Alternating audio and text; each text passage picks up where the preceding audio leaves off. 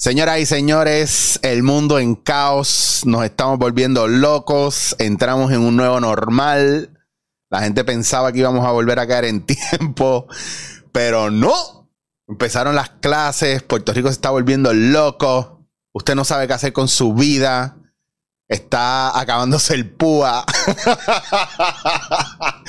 y entramos en una nueva realidad. Y para momentos como este de guerrilla, yo tengo una persona que amo y que adoro y que para mí es luz y tiene una energía espectacular, pero sobre todo tiene una visión y una manera de bregar el organizarse y el sacarse provecho uno mismo y al entorno. Es una verdadera estratega y quiero meter improvisador ahí también porque yo la veo haciendo cosas que parten de la improvisación basado en su capacidad y amplitud de ver las cosas y, y montar estrategia. Y lo brutal que tiene es que lo enseña también y ha sido muy buena maestra para mí también en todos mis procesos. Así que señoras y señores, vuelve, mira, la autora de No te pasó por penguin, mi querida amiga Cintia Martínez. dándote en la cara, siempre tienes un, espacio en mi corazón fijo. Mira, ¿qué está pasando, mi amor? Me encanta, me encanta verte. Digo, todavía no has venido a darte otro café aquí en casa, pero estamos por Zoom y te estoy orgulloso de tenerte por Zoom porque tú eres de las pocas personas que tiene luz y tiene cámara y no se ve pixelada y no se ve, no, no está aquí la cámara. Te pude centralizar. ¿Cómo tú estás, cariño? ¿Cómo va la cosa? Bueno, todo en orden, estando, como tú bien dijiste, a la nueva realidad, pero es bien importante los sistemas dentro de esa nueva realidad que, que, todos estamos tratando de implementar y es por eso que estoy. Oye, que a lo mejor el que no sepa, tú eres madre, entonces tú estás eh, bastante ponchadita en estos días porque empezaron las clases. ¿Estás cayendo en tiempo también o estabas ready to go? Habla claro. Es que, no, chacha, la tormenta Grace nos retrasó todo porque fue, el comienzo de clase estaba para esa semana, después se pospuso todo, son nuevos sistemas, eh, por más que sea eh, mi nana estaba loca por volver a las clases, pero tú tienes que observar también si todos los protocolos se están cumpliendo, que por más ready que tú trates de, estar, yo creo que lo más poderoso que tú puedes tener si tienes a cargo personas que amas, tanto hijos como adultos eh, mayores o lo que sea, es saber cuándo soltar, porque eso ha sido lo más poderoso que yo he aprendido en la pandemia. Eh, porque yo, yo, tengo algo bien bueno y es que yo soy bien determinada y no me rindo con facilidad, pero eso es algo bien malo también, porque tú tienes que saber que a veces eh, es demuestra más valentía saber cuándo soltar, porque al final del día tú atraes lo que pones allá afuera. So, hay muchas veces que dentro de la pandemia, dentro del caos que tú estás viviendo, dentro de todo lo que tú quieras controlar, eh, ahora mismo en el punto que estamos viviendo con esto, es, esto es una crisis, no podemos volver una crisis individual colectiva. Claro. Porque la pandemia no nos está afectando a todos igual. Qué bueno que lo Qué bueno que tú mencionas eso, porque todo el mundo está bregando con ellos mismos y con un tren de vida y se les está olvidando que los más afectados a, a corto y a largo plazo han sido los niños porque les han quitado, o sea, eh, terminaron como perros en la casa, que no los sacan a pasear, no los sacan a jugar, la energía no se mueve igual, hay un montón de, van, a haber muchos procesos de, de, de, quedarse adentro cosas por tener que soportar un mundo para el cual ellos no estaban preparados. ¿Me entiendes? Entonces, a veces la gente no ve eso, por eso cuando yo te pregunto a ti lo de la preparación, es porque yo sé que hubo muchos padres que tuvieron que trabajar también en medio de la pandemia y entre el estrés que tenían ellos, los hijos pasaron a un segundo plano. Porque era, ok, ¿cómo cuido a mi hijo y sobrevive? La escuela me quitaba un poco de carga, pero ahora están en casa todo el tiempo, a lo mejor yo no puedo estar en casa todo el tiempo. Y la cosa como que se empeoró en cuestiones de núcleo familiar.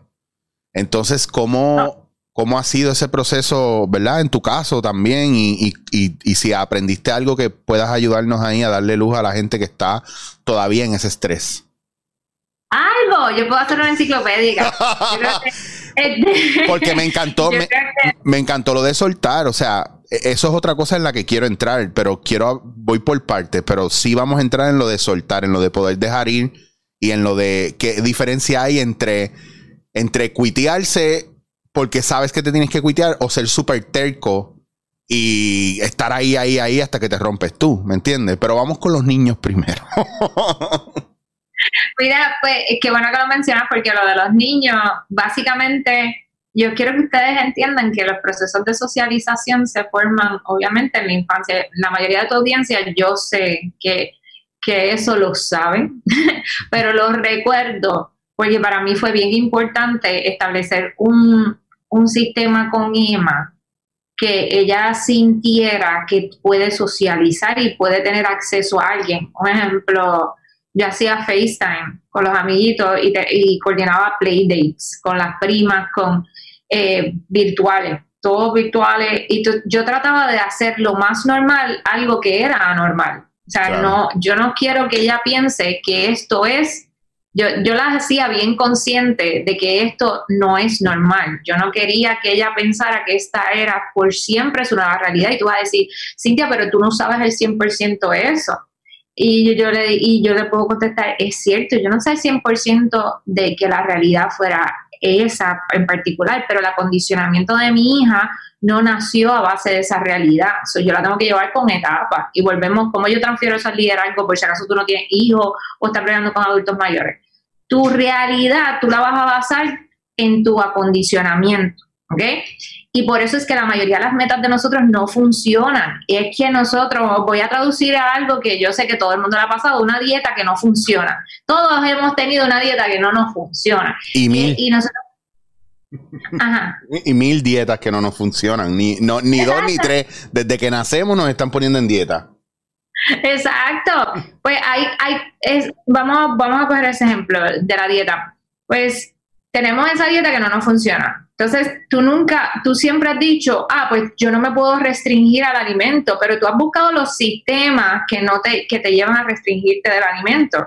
Un ejemplo, en mi caso, yo era yo bailaba, yo estaba en teatro, todo era una dieta, yo tenía que, era, porque acuérdate que que como antes el modelo de belleza, yo me crié en los 90, so, el modelo de belleza era que Moss, eran estas mujeres americanas flacas que no tenían curva, que, que, y yo tengo caderas, y tú sabes lo que es, que tú entras a ballet y estás bailando y dices, tienes que rebajar, pero que voy a rebajar las caderas, que las caderas son huesos, eso no baja más, ¿entiendes? Este, y pues todo el tiempo era como restricciones. Yo dije, wow, yo soy vegetariana, ¿quién más? Yo voy a dejar de alimentarme y en pandemia fue un issue porque tú bajas la cantidad de energía, no puedes eh, caminar, no puedes hacer todas estas cosas. La historia corta, yo fui a base de mi acondicionamiento. Yo dije, ok, ¿cuáles son las excusas que yo tengo para, no, para que esto no funcione? Y yo me fui, yo tengo que moverme más porque tengo que hacer más ejercicio. Yo siempre he sido de, por lo menos estar en movimiento 30 minutos diarios.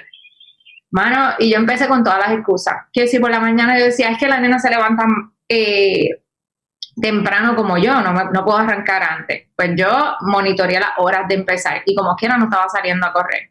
Ah, no, que si la ropa, que si, mira, literal, chicho, yo me cogí y me vestí como si yo fuera a pintar la casa, pero la peor ropa que yo tenía y arranqué y empecé a hacer ejercicio y dicho y hecho, seguí consistentemente este, haciendo ejercicio en la pandemia y así empecé un plan nutricional con una personal trainer que lo hacía virtual y ahí he continuado una a dos veces en semana haciendo ejercicio intenso, pero todo empezó yo trabajando a base de mi acondicionamiento, venciendo todas las excusas.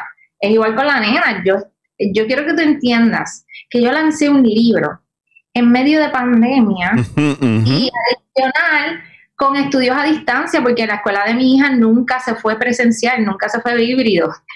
nunca, nunca. Mi hija, mi, mi, hija se graduó de kinder eh, por Zoom, ¿entiendes? Como que los papás tuvimos que organizar una actividad, eh, fue bien, fue bien intenso. Y yo te quisiera decir que fue perfecto, pero no fue. Yo, yo pude tener un rapport con mi hija y entender muchas cosas. A nivel de que, que, que el diálogo era tan importante, porque yo creo que algo que pasa con los niños también es que no los escuchamos. Y el no escuchar a un niño es mortal, porque ellos constantemente nos dicen lo que necesitan. Y a veces tú como papá o como cuidador tienes que entender que el diálogo es lo que va a ser accesible si ese niño se quiere comunicar contigo o no, o si la experiencia va a ser un tedio. Y eso nos pasa hasta con los adultos mayores, con los, eh, eh, que no quieren escuchar porque en su mente tú siempre fuiste el pequeño. Entonces, cuando tú, tú vas a transar y dejar ir esa mentalidad de que tengo que estar en control al 100% para poder escuchar y luego tomar la decisión. Porque eso es otra cosa que ha afectado a la pandemia. Todos nos ponemos como que en lo que tengo que hacer, tengo que hacer, tengo que hacer, tengo que hacer, y dejamos de escuchar para poder dejar ir y enfocarme en lo que tengo que hacer. Eso ha sido un sistema nuevo que he tenido que implementar en muchas de las cosas porque la gente siempre llega a los talleres, a las consultorías, en resistencia, como que en el mood de tengo que tengo, tengo, tengo, tengo. Mira, tú no tienes que hacer nada. Tú estás tomando la decisión consciente de estar aquí. ¿Y hasta qué punto tú, tu energía te permite estar? Y a mí me ha pasado con clientes también que se les hace bien difícil adaptarse a lo que está pasando ahora y no importa cuántas soluciones tú les pongas, el hecho de que los eh, de que tienen que cambiar su manera de, de bregar, su modus operandi, pues se les está haciendo bien difícil, pero difícil de no, esta es la manera que siempre lo he hecho, porque no lo puedo hacer ahora? La gente no entiende. Y digo, bueno, si sabes que la naturaleza es, si no te adaptas, te extingues, full. Y es un proceso de extinción full. Y son negocios, gente que está, sobreviviste la pandemia a duras penas y ahora que si modificas dos o tres cosas vas a seguir creciendo y no te tienes que ir, tú estás optando por morir. ¿Me entiendes? Por morir en la raya, como quien dice que tú no puedas, por las razones que sean, adaptarte porque no te da el capital o porque pase lo que pase, porque ya es tiempo de cambiar el negocio, son otros 20. Pero que tu negocio es trade, simplemente, mira, ya no, ya no es número, ahora es una cuestión más de historia, de algo emocional, de cómo conectas con la gente. Y eso es lo otro, en un, en un año y medio, casi dos años de desconexión, casi todos los negocios lo que están pidiendo la gente y los empleados y todo, conecta, conecta conmigo, escúchame, mucha gente que está cogiendo el púa y que dicen que es que son unos vagos y no quieren volver a sus condiciones de trabajo porque sus patronos no los estaban escuchando. No digo la mayoría, o sea, digo una gran parte de personas, no digo todo el mundo, pero es una queja que yo he recibido mucho. Entonces, hay gente que descubrió que podían hacer otras cosas y están adictos a todo lo que están descubriendo de ellos, pero no saben qué hacer con toda esa energía o con todo ese aprendizaje. Entonces, yo creo que eh, antes de que pasara esta última depresión económica que tuvimos, yo estaba bien chamaquito y hablábamos de. Yo le decía a un pana que, eh, que me preguntó, Diablo, después de esto, ¿cómo tú ves el futuro? Y te lo juro que me salió de corazón. Mano, yo, yo pienso que vamos a, a depender de nuestros talentos. Y mira lo que estamos viviendo ahora. Mira lo que estamos viviendo ahora. Y eso es algo bien, bien fuerte. ¿Por qué, ¿Por qué la gente está tan empeñada en en tener la seguridad o la certeza de que lo que hagan va a ser fructífero o va a estar bien, eso es un pensamiento bueno, es un pensamiento malo. ¿Por qué las ideas no se desarrollan? ¿Por qué no soltamos? ¿Por qué no dejamos ir? ¿Por qué no exploramos cosas nuevas y estamos siempre en la cómoda? O, más que en la cómoda, ¿por qué no, no nos arriesgamos? ¿Qué es lo que está pasando especialmente con nosotros ahora, aún habiendo visto una pandemia? Que la pandemia me tiene a mí de que que puedo viajar ahora, ahora es que tengo que viajar. Porque si hay otra pandemia, no me vuelvo a quedar encerrado sin ver el mundo. ¿Qué está pasando eh, con eso, Cintia? ¿Eso es cultural de nosotros o cuál es el viaje? Mira, yo, yo quiero decirte tantas cosas en estos momentos. Por favor, yo, sé que te pregunté muchas. Mira, literal, que hasta el body language me, aguanté. Este, mira, todo, yo, hay una cantaleta que yo tenía en pandemia, que lo hice inconsciente porque eso fue una de las premisas del libro, pero me ayudó tanto. que cuando te digo que lo hice inconsciente, porque cuando yo lo escribo, lo escribo en un momento de mi vida que yo me puse a evaluar todas las cosas que me ayudaron a mí a crecer cuando yo no tenía mentores, porque yo fundé la plataforma a base de lo que yo necesitaba. Yo me convertí en esa persona que yo no tenía cuando yo venía creciendo. yo decía, si yo pudiera entender cómo yo bregué con los accidentes que tuve, con la muerte de mami, con el cáncer de papi, como todos los traumas personales que, que uno siempre tiene, que nadie conoce, pues yo decía, es que yo entendía a temprana edad que todo cambia, todo evoluciona, todo se transforma. Como todo cambia, todo evoluciona, todo se transforma tú no eres la misma persona que eras pero lamentablemente tú le tienes que demostrar a los demás que ya tú no eres la misma persona que eras, porque aunque todo el mundo está cambiando, todo el mundo visualmente te encajona en donde te conoció. si no están caminando contigo, ellos no saben. Entonces a veces asumimos y queremos que todo el mundo esté en la misma página que nosotros, que eso es imposible porque todo el mundo está caminando, porque todo cambia, todo evoluciona, todo se transforma. Habiendo dicho esto, con el famoso, eh, el famoso mala, la famosa mala reputación que le dimos al PUA, y yo, yo conozco casos de personas que pudieron raise their standards porque tuvieron la oportunidad de ver cosas distintas. When you raise your standards, eh, cuando tú, ay Dios mío, ¿cómo se dice en español? Este, elevas tus estándares, que ves mundo, que eso es lo que pasaba antes con los viajes. Sí. ¿Qué pasa? Todo, yo quiero que todos estemos conscientes. Y si tú me estás escuchando, eh, corriendo, lo que sea, yo quiero que estés bien consciente de lo que voy a decir ahora mismo. Yo, yo quiero que todos estemos claros que todos en al mismo momento, cuando anunciaron lo del coronavirus, lo tengas o no, en nuestra mente, nosotros estuvimos al borde de la muerte. Entonces, en nuestra mente fue una sentencia fatal. Y tú vas a decir, Cintia, pero es que yo tengo un foquitol brutal, a mí no me importan las cosas, fíjate, anunciaron eso y no, pero lo que pasa es que cuando tú tienes un evento que cambia y que es amenazante a cualquier aspecto de salud, eso te jamaquea. Y tú tienes un chequeo de realidad. Hace tiempo como sociedad nosotros no teníamos, eh, y también a nivel cultural, un jamaqueo de decir, wow, a lo que pasa es que los puertorriqueños, nosotros tuvimos el primer chequeo de realidad con María. ¿Qué pasa? Al venir y culturalmente tener otro chequeo de realidad, pero esta vez es global, decir, ¿qué estoy haciendo con mi vida? No, y los temblores que nos dejaron, como no fue en nuestra, lo sentimos, pero en nuestra zona no pasó lo que pasó en Guánica, en Lajas, en Ponce. Ah, ok, aquí no pasó, pero la isla, perdón, la isla es bien pequeña. Todavía yo voy a sitios acá en el área metro que esos amaqueos cogieron un par de paredes y están peligrando. Mira las escuelas también como están. Entonces, tuvimos un break ahí y después vino la pandemia y la gente está ahora como si no hubiera pasado nada algunos de ellos, ¿me entiendes? Que hay gente que como que no están, ¿verdad? sin the moment o no están ahí en el presente. Lo que pasa es que volvemos, tú, tú es, tú recibes lo que buscas. Entonces, si tú no estás en una posición de buscar cosas cuando elevas tus estándares, porque algo que nosotros hablamos al principio dándote en la cara, eh, fue un tabú que yo tenía en el, en el, en el blog mío cuando escribía más eh, publicaciones en, la página. Eh, la comercialización de la pobreza. Nosotros tenemos un problema grave en cómo definimos lo que es humildad y pobreza. Claro te digo, eleva tus estándares, tú piensas que voy a ir a este, este restaurante cinco estrellas, a comer qué sé yo qué, no, elevate, eleva tus estándares, es qué estándar tú tienes para ser feliz. Mucha gente decidió simplificar su vida porque estaban teniendo, un ejemplo, vamos, eh, vamos a virar la tortilla. Eh, ¿Viste?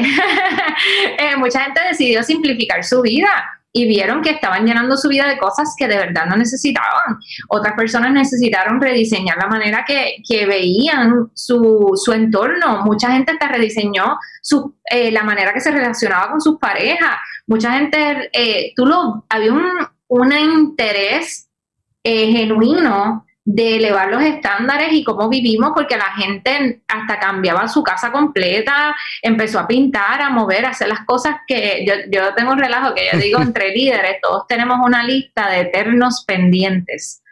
Eh, escogieron la lista de los eternos pendientes y empezaron a trabajar en ella. Pero, ok, cuando paras a nivel físico y logras todos esos eternos pendientes a nivel material, ¿qué queda? Quedas tú elevaste tus estándares o eres la misma persona que siente el mismo vacío, pero que lo, cambió todo a su alrededor nada más. Y volvemos al PUA, volvemos a las ayudas, volvemos al mismo ciclo de vida. ¿Eres la misma persona o pudiste elevar tus estándares? En tu caso, tú querías viajar más, tú, vivir tu vida. Mira, en, mi caso, yo empecé a decir, yo decía antes que no mucho, ahora empecé a, a decir triple que no a las cosas, a la vida, eh, eh, a mis tiempos libres. Me empecé a decir no porque vi que era, yo, de, era momento de cultivar a nivel interior cosas que pudieran impactar el mundo a nivel global. So, eso son cosas que son decisiones que tú tienes que tomar. Porque entonces. Está heavy, está heavy. ¿sí o no? no, que está heavy, porque yo te oigo, mi reacción, ¿verdad? A eso es. Sí, yo tomé esa misma decisión y empecé a decir que no a muchas cosas y la gente me, me bueno, perdí amistades en el proceso, me lo recriminó. Es como, está bien, pues te dejamos atrás, no me dejaste atrás, yo sigo corriendo al lado tuyo, lo único que en otro lane, porque no me quedé atrás porque me quedé estancado, te dije que no y me empecé a mover más hacia adelante, saqué tiempo para mí, que eso era una de las cosas que al principio yo quería que entráramos, o sea, esa distribución de tiempo y de cómo estuvimos, la pandemia me, me enseñó que yo estuve invirtiendo mucho tiempo en los demás y poco tiempo en mí o ninguno. Así y para mi pareja eh, y, los hijos que, los que tienen hijos, etcétera, etcétera. Entonces, eh, ¿qué estábamos haciendo y cómo, cómo rediseñamos eso? Y digo, y perdona que te interrumpí ahí, pero eh, es que yo sé que hay mucha gente que está con el, con esta cuestión de que, de que ahora están asfixiados buscando otra vez tener ese mismo ritmo de, de trabajo y de movimiento. Y yo digo, no, no, con calma. Con calma, porque hay empresas que lo necesitan porque están perdiendo dinero o porque perdieron o tienen la noción de que perdieron dinero y no necesariamente perdieron, a lo mejor no generaron más de lo que habían proyectado, que eso es otra cosa. Que hay empresas que proyectan unas ganancias de X cantidad y aunque tengan ganancias, como no es lo que proyectaron, no lo lograron, se machacan y machacan a los empleados y les dan el fuete para que corran más. Y eso, eso pasa cada rato y nosotros no hacemos eso, es una cultura muy nuestra también. Pero es que el cliente se, un ejemplo, vamos a hablar del empleado ahora. Eh, los empleados tuvieron que adaptarse a que el cliente estaba informado, que ya no iba el cliente a la tienda a, decir, mira, tú eres vendedor de esto, déjame saber qué es lo más nuevo. La gente va con el celular a la tienda y le dice, mira, yo quiero esto, eh, dime, déjame saber cuál está y el vendedor se la tiene que ingeniar a buscarle la vuelta, a decir, ok, ¿qué le, ¿qué le puedo añadir para elevar la experiencia del cliente? Mira, ahora tenemos empleados informados y ahora le toca al jefe, al dueño de negocio, hacer lo mismo que hizo su empleado hace unos años atrás para aumentar las ventas del comercio. Eleva tus estándares. Mira, a mí me entrevistaron en WKQ eh, para el libro. Entonces, una de las preguntas, esa entrevista me encantó, eh, porque una de las preguntas fue cómo yo, porque todo el mundo está diciendo que tenemos que eh, subir el mínimo pero cuando un pyme casi no le da el dinero, que es una realidad a veces, eh, ¿cómo tú puedes hacer que, que, ese empleado no se te vaya? Eh, hermano, cuando el empleado es agradecido y tú le estás dando adicional beneficio, puede tener resultados. Eh, me explico y rápido me iban a atacar diciendo, ah, eso es ideal decirlo, porque acuérdate que la gente te ve como autora, como bloguera, pero no, al final del día estos son productos, estos son infoproductos. Tú no lo estás viendo físico, no lo estás viendo en las tiendas, pero mi conocimiento es un producto en el sentido de que es algo que tú cultivas, porque a veces el intelecto, mucha gente afuera no lo ven como, como pues que es una transacción porque tenemos en la cabeza tan metido que la única transacción es monetaria. Y pues yo, la cuestión es que cuando estoy hablando, le digo, yo quiero que tengo que hacer un alto aquí. Yo soy comerciante, yo, yo desarrollo herramientas para el liderazgo y estas herramientas requieren empleados y yo he tenido, yo me puedo identificar con el pyme porque como dueña de negocio muchas veces yo me las tengo que ingeniar y darle beneficios a mis empleados que regularmente no tendrían allá afuera. ¿Por qué? ¿Y cuáles son esos beneficios? Número uno, yo los cuido mejor que a mis clientes. Yo los cuido mejor que a mis clientes. Yo he tenido conversaciones con mis empleados que dicen, cuando pase algo con alguien, lo quiero saber primero de tu boca, porque yo necesito saber cómo te protejo y cómo trabajo a favor de nosotros en equipo para elevar la experiencia del cliente. Otra persona que te va a decir, ah, no, el cliente siempre tiene la razón. Mira, no es cierto. Hay mucha gente problemática allá afuera, punto, que viene a dañarle la vida a otras personas. Eh, otra de las cosas, cuidar a los empleados, darles herramientas, buscar alternativas, si tienen cumpleaños, un Mira, estamos viviendo una sociedad tan falta de reconocimiento. Yo he tenido personas que me dicen, Cintia, en una semana tú eres la única persona que me ha preguntado cómo yo he estado. ¿Sabes lo, lo, lo, chocante que es eso? O sea, y, y, y a veces se nos olvida lo más simple porque sí, quizás tú como pyme ahora mismo tienes un momento en tu negocio que tú no puedes darle más dinero a tu empleado y quizás se te está yendo, pero entonces haz un momento de introspección y evalúa si tú le estás dando a nivel de inteligencia emocional lo que necesita ese empleado para sentirse bien. Claro. A Cintia, yo lo he hecho todo, yo lo he dado todo. Pues entonces debes dejar de exigirle a los empleados lo que se supone que des tú.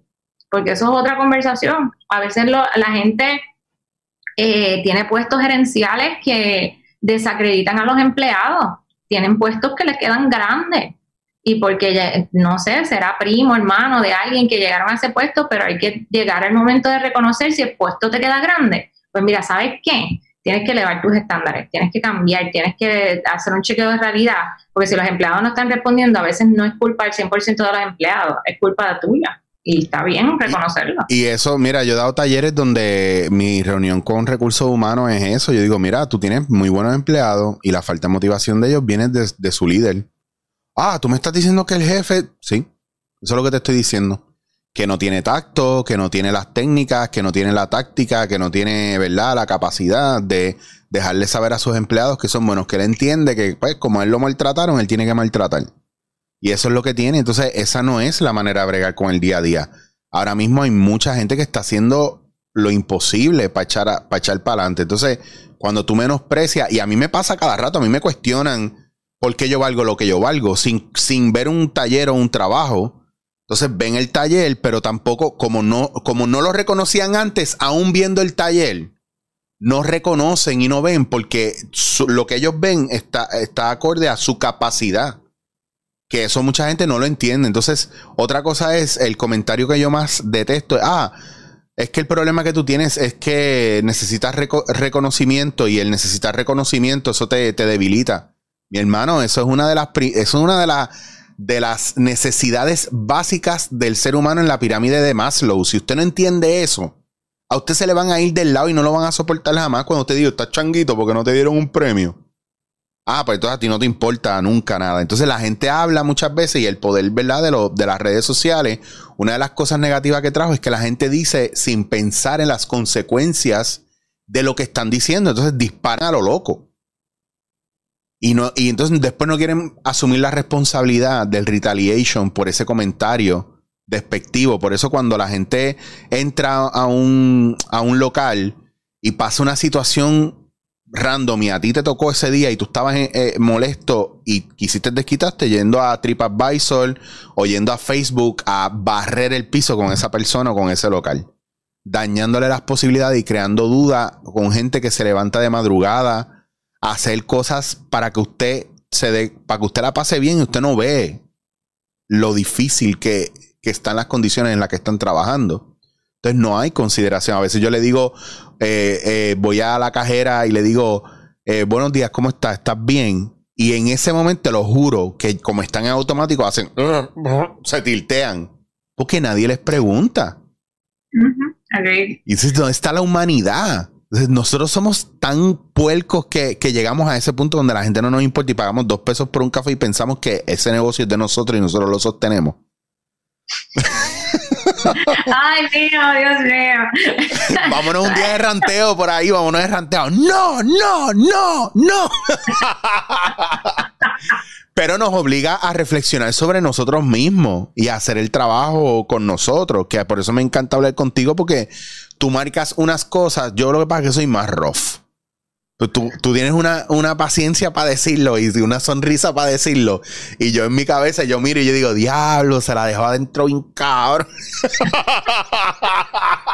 bueno que lo digan, pero es que vivimos, vivimos en una cultura también bien machista en el sentido de que muchas de las cosas que tú dices son cosas que yo digo y yo he tenido que aprender a decirlo con la sonrisa porque eh, lo primero que me decían es que, ay, Cintia es muy regañona. No me gusta Cintia porque, mira, en mis talleres yo he tenido que bregar con el acondicionamiento al principio y decir, mm. mira, yo voy a ser tu mejor amiga. ¿Cómo te hablan las mejores amigas? Ay, te dicen la verdad, te dicen, ok, pues yo necesito que tú me das permiso para hablarte de esa manera. No malinterpretes mi pasión con regaño. Yo quiero que tú entiendas. Todo ese speech es para trabajar con el acondicionamiento, porque cuando hablo de la manera, pues, porque yo no tengo rodeos.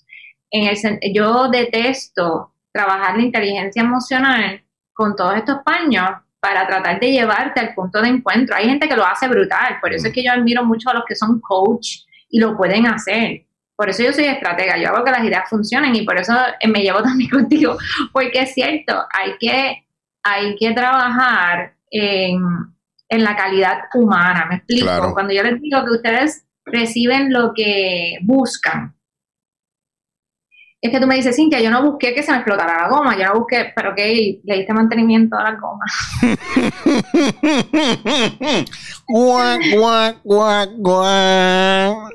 Este, ¿Cuándo fue la última vez que llevaste el carro a la gomera? Pues yo tengo ese carro hace siete años, nunca lo he llevado. Exacto, exacto. Ah, yo, ah, pero ¿a qué sitio yo fui y me atendieron mal? como trataste a la host, como trataste al, mesero. Mira, yo tengo, es tan sencillo como, como lo que tú dijiste, mira, la saqué de automático y dije esto. No, no es que es eso, es que somos humanos y tienes que ser tú. yo, yo voy a mucho comercio local, a mí me gusta descubrir sitios nuevos, es parte de lo que me hace feliz. Y entonces, dentro de lo que me hace feliz, buscar sitios nuevos como para compartir en familia este, y en, hacer enlaces. Y yo creo que uno de los best, best kept secrets los tienen los meseros, porque cuando yo voy a cualquier comercio local, le pregunto al mesero, ok, y cuéntame, ¿cuál es tu nombre? Tal cosa. Me dice, qué sé yo, Jorge. Yo, Jorge, yo quiero saber, si yo vengo a comer aquí, qué es el plato más rico que hay aquí, que, que yo tengo que probar. Eh, y necesito dos versiones, la vegetariana que soy yo y la de mi esposo que es carnívoro. Entonces, y me dan, hay veces que hay platos que no están en el menú y tú ves que la persona cambia hasta en el body language. Claro. Vamos a darle la oportunidad a las personas que hablen. Tú quieres descubrir cosas, tú quieres que, que, que te lleguen mejores cosas. Mira, tú recibes lo que buscas. Si tú estás buscando negatividad en un sitio, la vas a recibir. Y tú vas a decir, Cintia, pero yo no entré con mala actitud y como quiera, la gente en Puerto Rico, yo detesto que eh, asuman que es todo el mundo en Puerto Rico. La gente en Puerto Rico no sabe tratar a las personas. Sí vivimos una realidad de ignorancia, porque hay que dársela. A nosotros no nos enseñan desde temprana edad a, tener el dinamismo social en la economía del visitante, como hacen en, Cuando yo visité Maui, yo tuve la bendición de ir a Maui cuando mi mamá, después que mi mamá falleció, y llevarme a mi papá. Entonces, mi papá recientemente joven, viudo, pues nosotros eh, el mejor sitio que yo pude haber ido fue Maui. Todo el mundo te trataba tan bien, tan chulo, y era isla, y tú sentías la humildad de la gente como, como, a veces, como en, la, en la isla, porque yo amo ir a Guadilla, porque la gente es lo mismo. Yo he tenido muchas situaciones donde yo no me identifico con las personas que están siendo el 100% negativas todo el tiempo, porque en la isla hay buen servicio al cliente, pero tienes que estar en la disposición a recibirlo. Tú no sabes si tuviste la mala racha de ir después de un cliente insípido. Tú no sabes cuántas veces yo he tenido que decirle, el restaurante lleno, ir a donde el mesero y decirle, yo sé que tienes el, el restaurante explotado. Mi familia está con un hambre gigantesca. Si la comida se va a tardar, tú me puedes ayudar y me puedes dejar saber qué de aperitivo sale. Diálogo el problema de que nosotros somos tan exigentes es que asumimos o pretendemos que todo el mundo está en nuestra cabeza. Tienes que hablar en los restaurantes, en las tiendas. Llevamos casi dos años encerrados. Al principio del 2020 tuvimos muchas cosas que nos hicieron reevaluar y reforzar nuestras casas. Y a la fecha del 2021 nosotros estamos, mucha gente está volviendo a estar en las casas la mayoría del tiempo porque los números están aumentando. Entonces, vamos a ser realistas. Yo creo que la epidemia más grande, emocional que podemos tener para, para desacreditarnos o para que las experiencias sean negativas o positivas es la comunicación. Entonces, tienes que comunicar, tienes que hablar y tienes que estar dispuesto a entender situaciones que antes no ibas a entender. Yo me quedo, me estoy pensando en tantas cosas ahora mismo que una vez arrancando todo esto y ahora es el 50%, ahora es full, abierto, ahora todo el mundo puede ir, no puede ir. Y tengo amistades que trabajan en restaurantes y coffee shop que se han desahogado conmigo y me han dicho, mira, mano, aquí vino una señora porque, porque una señora que venía todos los días y porque no le pusimos las habichuelas porque en la cocina había un despelote, la tipa vino y, y, barrió el piso con nosotros como si nosotros siempre le jodiéramos la, la cuenta. Una señora que se le trata súper bien. Y ella al frente de nosotros nos hizo pasar una vergüenza brutal. Y yo le digo, diablo, es que eso de seguro arrastró, ¿verdad? Una situación del trabajo y, la, y se la desquitó contigo. Otra amiga que tengo que una le, empezaron, dieron la orden de que se podía abrir, no había toque de queda ni nada. Y como quiera, su restaurante donde ella trabaja, estaban cerrando a la misma hora. ¿Por qué? Porque tienen empleados que están trabajando turnos de 14, 16 y algunos de 18 horas. Y, estaba despachando a la gente y una señora no se quería ir, le decía, pero ¿por qué me tengo que ir si ya no hay toque de queda? señora, lo que pasa es que nosotros vamos a cerrar. ¿Y por qué ustedes no han cambiado el horario? Pues no tenemos empleados y los empleados que están... ¿Por qué, ¿Por qué yo te tengo que explicar todo eso?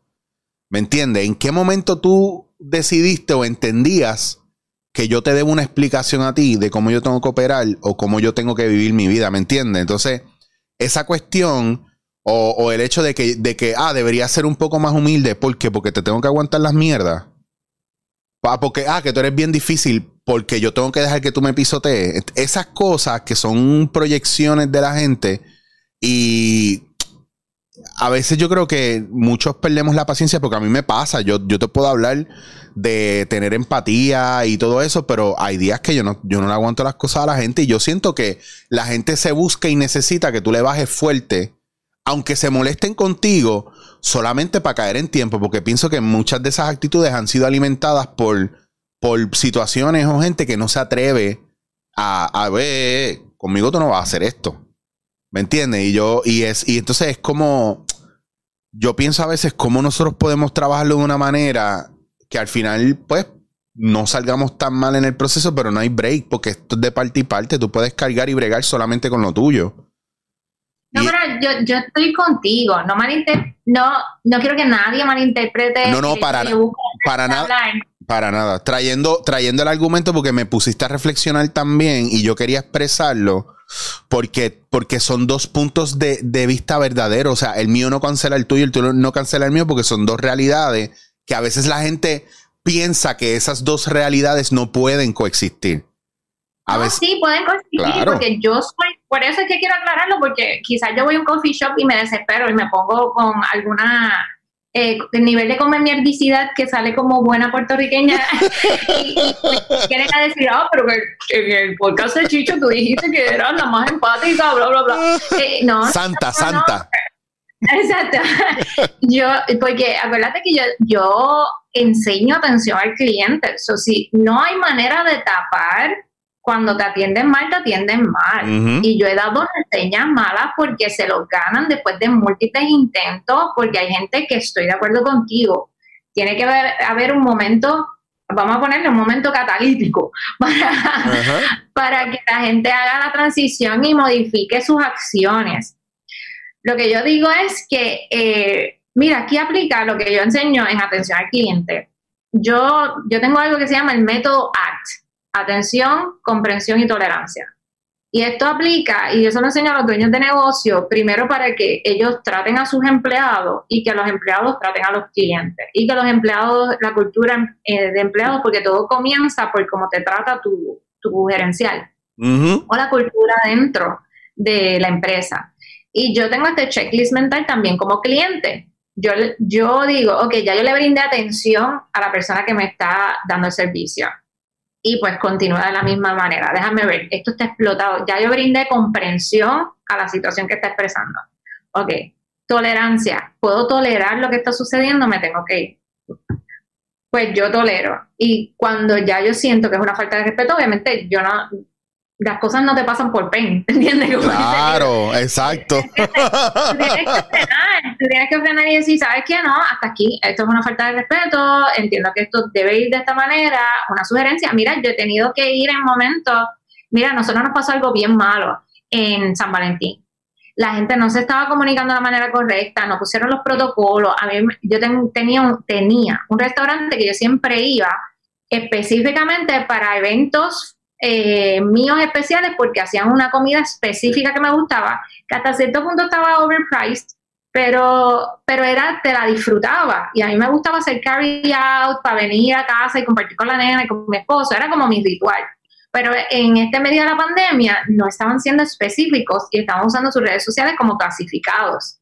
¿Qué pasa? Yo estaba teniendo la atención, le buscamos la vuelta, no contestaba el teléfono, todas estas estrategias que te acabo de hablar media hora y buscando todos los métodos, mano, no, y yo me descargué al punto de que ellos no supieron manejar la situación, nos dejaron en el parking de esos fiascos que por más que tú trates de ser eh, Gandhi, no salen, punto. Eh, y yo me descargué que hasta eh, por redes sociales le envié un inbox dejando saber todas mis inquietudes y pues la dueña me contestó no fue ni una empleada ni redes sociales.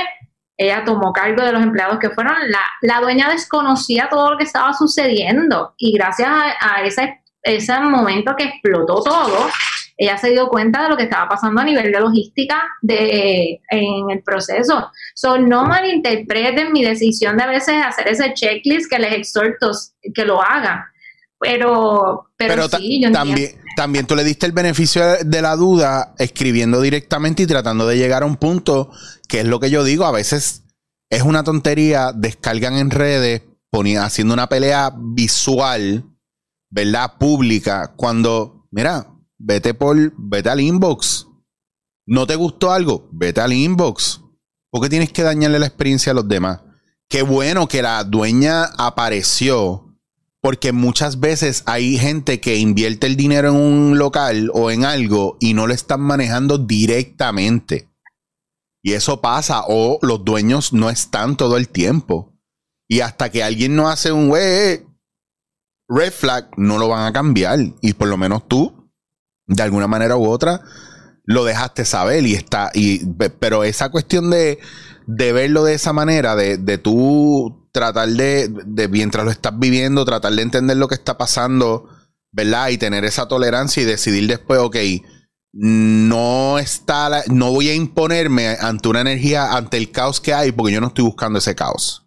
Pues mira tú, hay, hay días, a veces la gente no entiende cuando yo les digo, tal día y tal día yo no voy ahí, porque porque siempre está explotado. Coño, pero vamos, no, yo la paso mal cuando está explotado, no me gusta ya yo sé, yo no quiero una mala experiencia para ellos, yo no quiero una mala experiencia para mí. Yo voy cuando sé que me pueden... Y, y, hay veces que no es así, pero yo, tú sabes que yo tengo mis sitios mangados. Porque también uno, ¿verdad? En plan figura pública, si yo quiero reunirme contigo y voy a un sitio que yo sé que está explotado, sabes que la gente se nos sienta en la mesa y no les importa que yo esté hablando contigo, ellos quieren un pedazo o de ti o de mí. Entonces también eso, eso es una cuestión bien importante de cómo estamos invirtiendo el tiempo y cómo estamos marcando y la gente cómo está recibiendo el hecho de que, mira, este, es que estoy en una reunión aquí, si me das un breakcito, ah, mala mía, es que no preguntaste. No, no, sí, he tenido que frenar porque eh, literal, a veces yo estoy en actividades de la escuela de la nena en medio de pintar, qué sé yo, mi nena y yo somos bien creativas de sentarnos en el piso a pintar con, con tiza. Eh, así, y ser la única mamá que estoy jugando y tirándome por la charrera. Y me paran y me dicen, mira, es que estoy lanzando la idea de negocio. Ah, vi tu nena que estaba en la escuela, me emociona.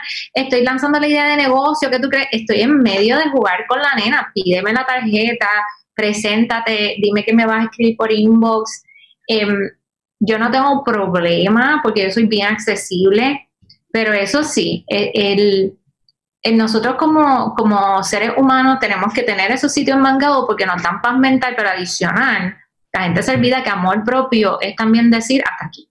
Y es, amor propio es decir, eso yo no lo quiero para mí. Eh, y se nos olvida porque estamos tan bombardeados de que amor propio es mirarte al espejo y amarte, amor propio. Mira, no, es poner límites a amor propio. El decir, mira, a mí me gusta este sitio porque me tomo el café de esta manera y me eh, tienen este bizcochito, eso también es amor propio.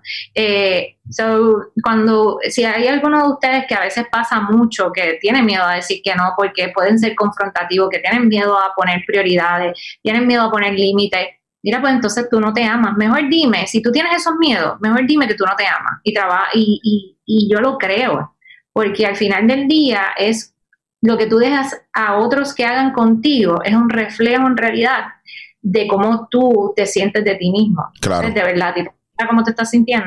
esa es la pregunta que tú te tienes que llevar diariamente. Y a mí me pasa que muchas veces la gente le da vergüenza decirlo y admitirlo, pero en lo que yo estoy estudiando ahora, que tú sabes que le estoy dando duro a lo de psicoterapia gestáltica, he tenido que aprender y entender que yo no puedo salvar el mundo, que yo tengo que ser responsable por mí, aprender a decir que no, porque a veces por querer ayudar a la gente me veo en situaciones que lo que hasta tú me lo has dicho y me lo has enseñado que a veces por decirle que sí a los demás, nos decimos que no a nosotros mismos. Y si nos decimos que no a nosotros, pues es un reflejo de la falta de amor que nos tenemos. Entonces hay que ir a buscar las heridas, el miedo al abandono, el miedo al rechazo, el miedo a estar solo. Y, eso nos puede jugar en contra, porque siempre al final la raíz es el miedo. Que por eso hago el brinco cuántico a no te pasó por pendejo.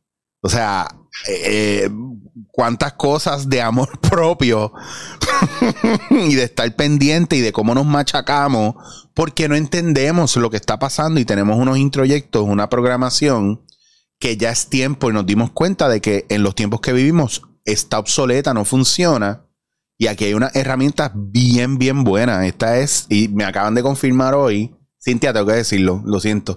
Me acaban de confirmar hoy que yo tengo una de las primeras ediciones ¿verdad? Que, o sea, ya está, ya está edición número 85. Ha cambiado muchas cosas, pero yo tengo aquí primeras ediciones y, y, la gente todavía lo puede conseguir.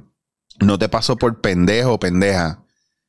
Cintia, que dime dos o tres cosas que te ha dicho la gente de cómo les ha ayudado, les ha ayudado el libro, porque yo sé que quienes lo han leído, y yo te lo he dicho, lo, lo mucho que me ha gustado y cosas que he leído específicas, ¿Qué es lo más que te dicen del libro cuando después que lo leen te dicen, diablo, Cintia, cogí tu libro, lo leí, me lo acabé, me pasó esto? Dime por lo menos dos o tres que sean cambios radicales que, o algo que te gustó, que te hayan dicho, que te hayas dicho, wow, qué cool, qué bueno que, que mi experiencia te está ayudando a los demás la más, la más una de las más impresionantes fue una muchacha que me escribe dándome las gracias porque pudo lanzar su podcast y su plataforma de educación después que, que leyó el libro. Y me dice, es que yo, mi mamá tiene cáncer, entonces yo cojo el libro porque necesitaba este, este momento de inspiración como para empezar a moverme, pero yo no sabía que tu mamá le había dado cáncer. Entonces yo lancé mis plataformas, yo me promovía directora en el negocio que estaba anterior por eh, mientras mi mamá tenía un diagnóstico de cáncer en los huesos. Cuando yo lanzo el blog, mi papá le diagnostican cáncer en el intestino. Eh, todos estos procesos que yo viví, esta persona dijo, wow, y todo, como quiera Cintia hizo esto, yo no me puedo creer mis propias excusas. todo este, ella está viviendo todo ese proceso paralelo a lo que yo viví. Y entonces me emociona, me paro hablando con eso, porque no ha sido el único testimonio en particular, quizás con la enfermedad, pero lo que hagas en tu vida será el eco de tu eternidad. Y siempre yo lo digo, eso ha sido mi cantareta eterna, yo creo desde el día uno en el, en el blog pero lo que hagas en tu vida será de eternidad. Y pues el, libro me está permitiendo ser ese eco que yo quiero dejar en el mundo, de que no te creas tus propias excusas. Otra de las cosas que me pasó fue un muchacho que siempre estaba coqueteando con la idea de empezar eh, su negocio. Y siempre decía, no, no lo puedo hacer por los permisos. Y pues hay una parte en el libro que yo digo, pues mira, comienza desde la cocina de tu casa. Eh, porque no todo, eh, haciendo claro algo, no todo el mundo nació para emprender. Mm. Emprender te están metiendo por ojo, boca y nariz, de que es sexy, de que es el momento. Está bien tú tener tu trabajo y ser feliz con tu trabajo. Eh, hay personas que quieren tener las dos cosas, tener su trabajo full time y emprender, bien por ello. Si tú no puedes y eso te está dando depresión, ansiedad, reconoce tus señales del cuerpo y no te zumbes solamente porque está trendy. En el caso de él, él sintió el llamado desde temprana edad So, estaba brutal que me diga, Cintia, a medida que pasaba cada página del libro, yo sentía que tú me estabas dando una bofeta sin mano, porque me decía, me vendía toda la excusa al punto de que ya le empezó eh, desde la cocina de su casa, está generando unos ingresos adicionales, está validando eh, y está buscando ya su primer local. So, en el caso de ellos dos, son dos e-, ejemplos radicales de, los montón que gracias a todo lo que se está haciendo los esfuerzos, eh, se está dando, de que hay muchas cosas que, que uno le adjudicaba no tener un mentor físico, un coach, o a las mil mil problemas que uno siempre dice, que el, libro está venciendo todas esas objeciones, porque literal tienes un mentor en el bolsillo. Eh, es que Diablo, está brutal. Ya lo dijiste ahí.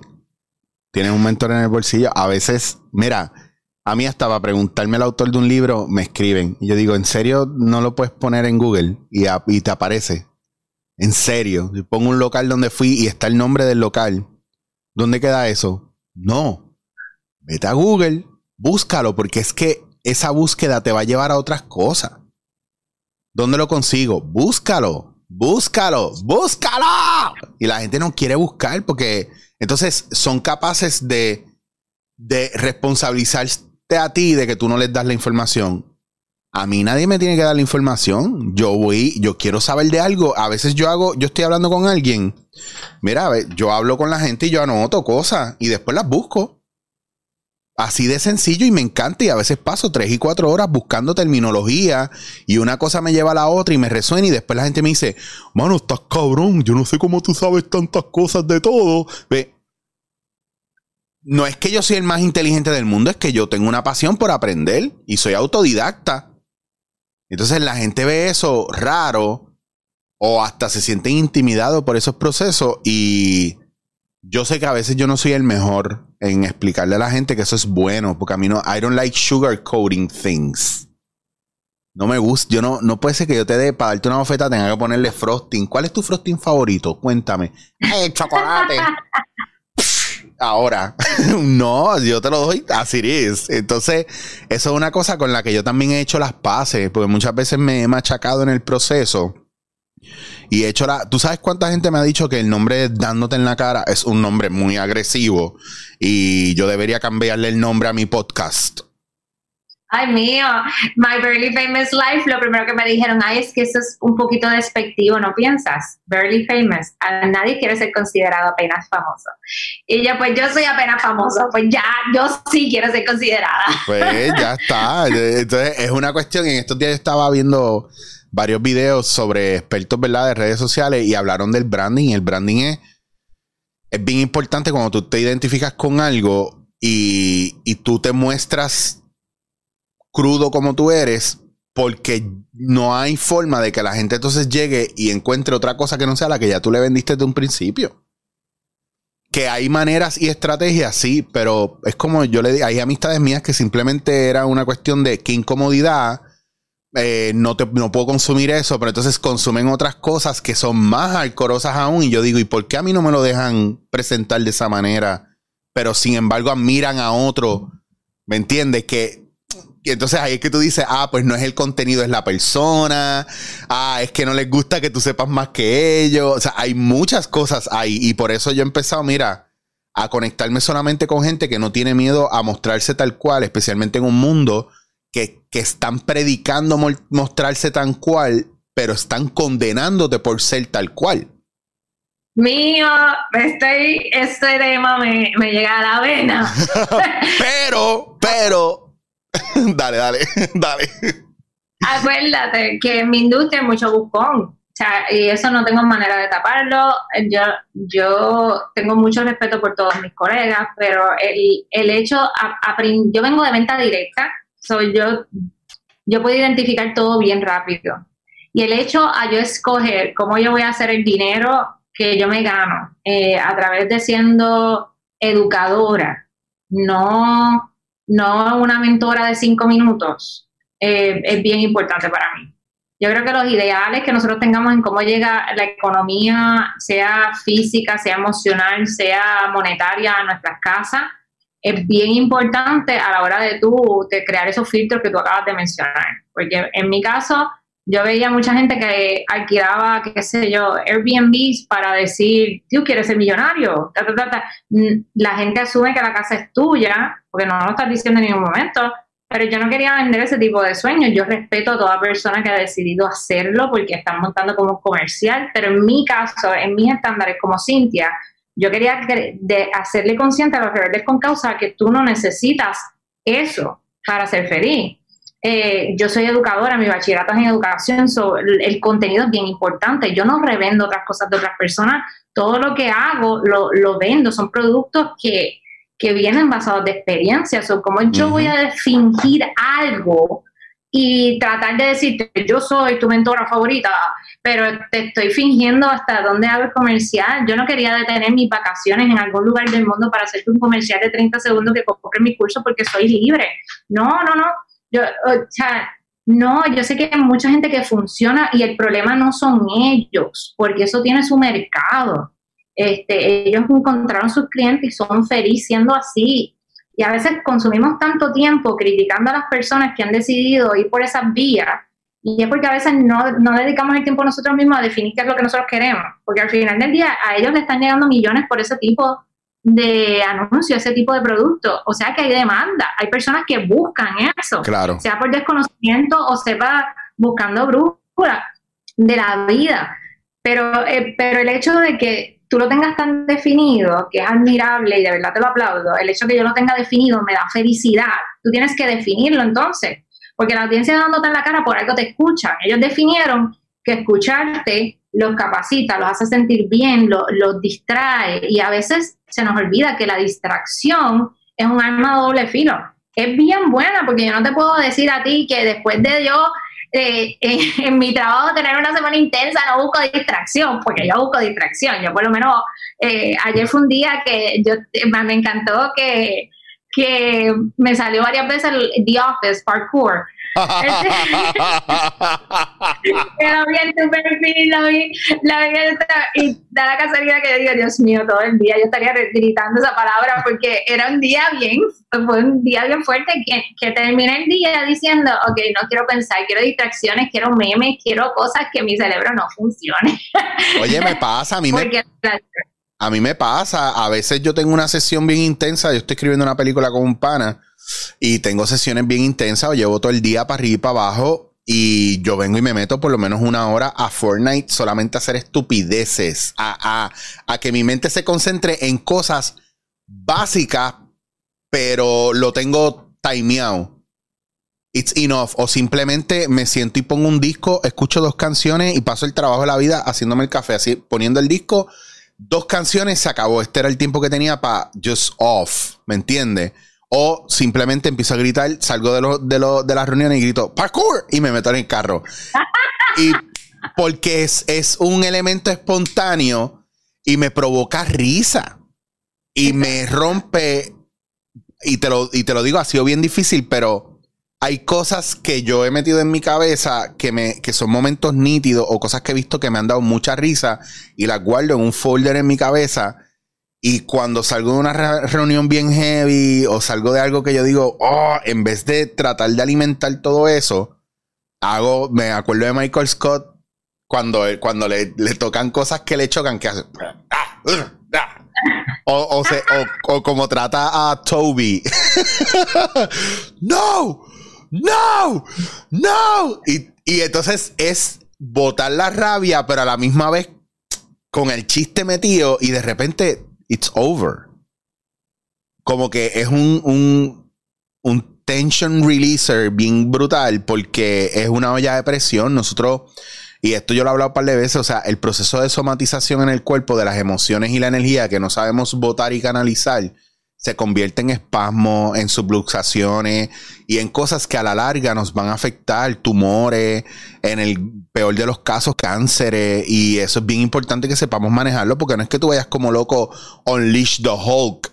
Pero hay lugares donde lo puedes hacer haciendo ejercicio, eh, corriendo, hasta jugando Fortnite o, PlayStation o whatever, porque la gente lo, lo piensa como, mira, hubo una época donde yo me metí a Walgreens a comprar libros de pintar y crayola y compraba un libro de Disney de princesas y lo que tenía, y le estaba pintando princesas y cuál es el problema.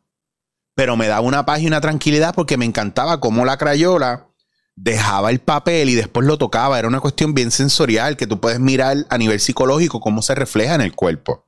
Y son terapia. Entonces a veces la gente, esta cuestión de dejar, no, esto no lo puedo hacer porque es malo, hasta que lo prueban y dicen, coño, esto no es malo. ¿Y cuál era la changuería mía? Que by the way, ahora sí va el by the way. Tú tienes una actividad pronto. Háblame de esto porque necesito que, porque ya quiero, voy cerrando porque tú y yo, ¿sabes? Y vi eso que era para 40 minutos y llevamos una hora ya. Hace tiempo no nos vemos. sí, espero que sea pronto la próxima vez. Dale, pues cuéntame. Mira, pues habiendo dicho hace tiempo que yo me convertí en la persona que yo necesitaba, en los talleres me di cuenta que había mucha gente que siempre me pide cosas. Ejemplo, me pedían que no, no sabían cómo organizarse, que nada funcionaba, yo usaba el planificador y sabía herramientas y siempre era algo que necesitaban y ahí es de donde nace el libro. Y, y, nunca era suficiente. Y pues en esa objeción viene esta, persona esta persona y me dice, Cintia, es que tú no entiendes porque no tienes mi edad. Y yo, para mí, eso me sacudió porque yo había escuchado muchas veces la objeción de la edad, pero nunca me había, me había llegado tanto de que alguien fuera tan personal a decirme, es que lo que tú enseñas, tú no me entiendes, tú eres joven, eh, tú no lo entiendes, yo tengo 45 años, ya no es lo mismo. Yo digo, yo ahora mismo tengo 37 años. Y yo, ¿qué tiene que ver? Que tengas 45 años y no puedas alcanzar tus metas. Me ocurrió en el, esto empezó, esta idea empezó como en el 2019, eh, crear y diseñar una aceleradora de liderazgo, porque existen aceleradoras de pero siempre es para, si estás saliendo de la universidad y necesitas capital semilla, emprende. Mira, no todo el mundo nació para emprender. Hay personas que quieren cultivar su liderazgo eh, hay personas que quieren lanzar sus ideas de negocio mientras tienen un trabajo y hay personas que no saben qué hacer con su plan de retiro porque no han ahorrado un centavo. Eh, ¿Qué tú vas a hacer ahora? Pues desarrollé una aceleradora de liderazgo que se llama Sin Fecha de Expiración, porque mm. tus metas no tienen fecha de expiración y la edad es solo un número. So, eh, se llama Sin Fecha de Expiración, para personas que tengan 40 años o más eh, porque yo entiendo que todo está diseñado para otra generación, no para nosotros. y pues, digo nosotros porque yo estoy a la vuelta de la esquina. Y pues en, en estos 40 años yo te voy a enseñar a partir de ese punto qué es lo que tú tienes que hacer para desarrollarte a nivel personal, desarrollar una salud física, una salud emocional, una salud mental, una salud financiera y salud profesional, que hay veces que dicen, mira, pero a esta edad siempre me van a sustituir por un chamaquito o no quieren pagar lo que yo doy, ¿qué es lo que tú tienes que hacer? Entonces voy a estar, en, son ocho sesiones completamente gratis, cortesía de MCS. y pues te, puede, te tienes que registrar y solicitar la aprobación porque nosotros hacemos unas preguntas básicas de qué cosas son las que, eh, por qué es necesario este programa para ti esto es bien importante porque si vas a perder el tiempo en el programa, de nada te vale ocupar un espacio. son ocho sesiones y entra a trabajenti.net, trabajenti.net y ahí tienes acceso a la solicitud. O puedes llamar al 787-505-5067 y o nos texteas o nos envías señales de humo y te contestamos y te orientamos rápido. Me encanta, me encanta, me encanta, me encanta. Son ocho semanas. Eh, va a estar muy interesante. Yo te diría que lo voy a coger pero no voy a estar en Puerto Rico, pero, pero... Es virtual.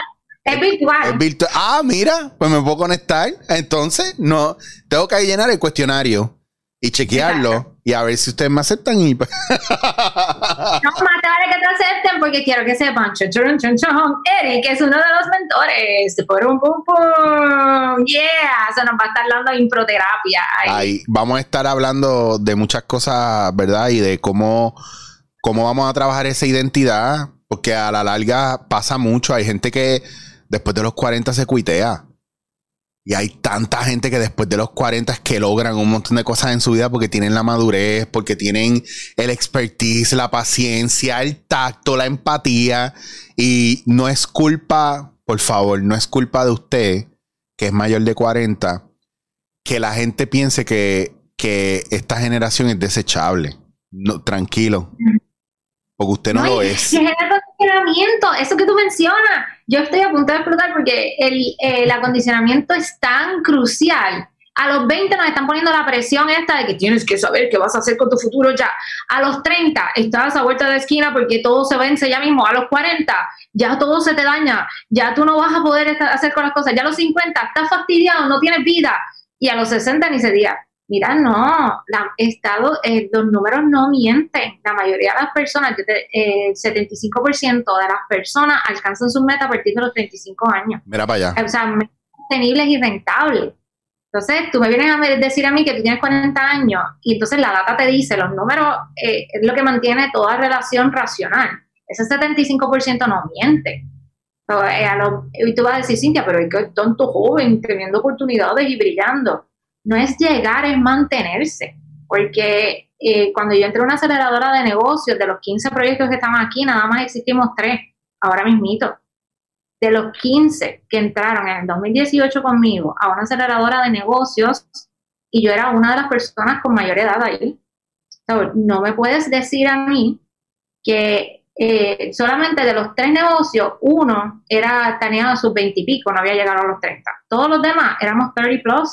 Tú no me puedes decir a mí que esto depende de la edad. Por eso yo te quiero vencer esos miedos. Yo quiero que tengas la oportunidad de ver más allá de tus posibilidades, porque, porque no importa que la sociedad te diga que tu tiempo pasó, quien define eso eres tú.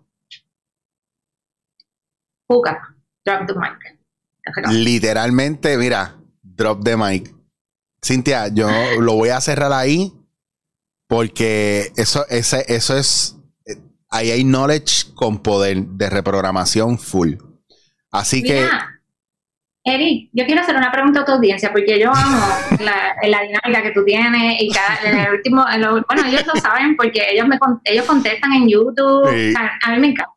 Yo quiero preguntarles, eh, si fuéramos a trabajar contenido, porque como tú bien sabes, los talleres, yo, yo doy un prontuario, yo soy bien maestra eh, y bien nerda.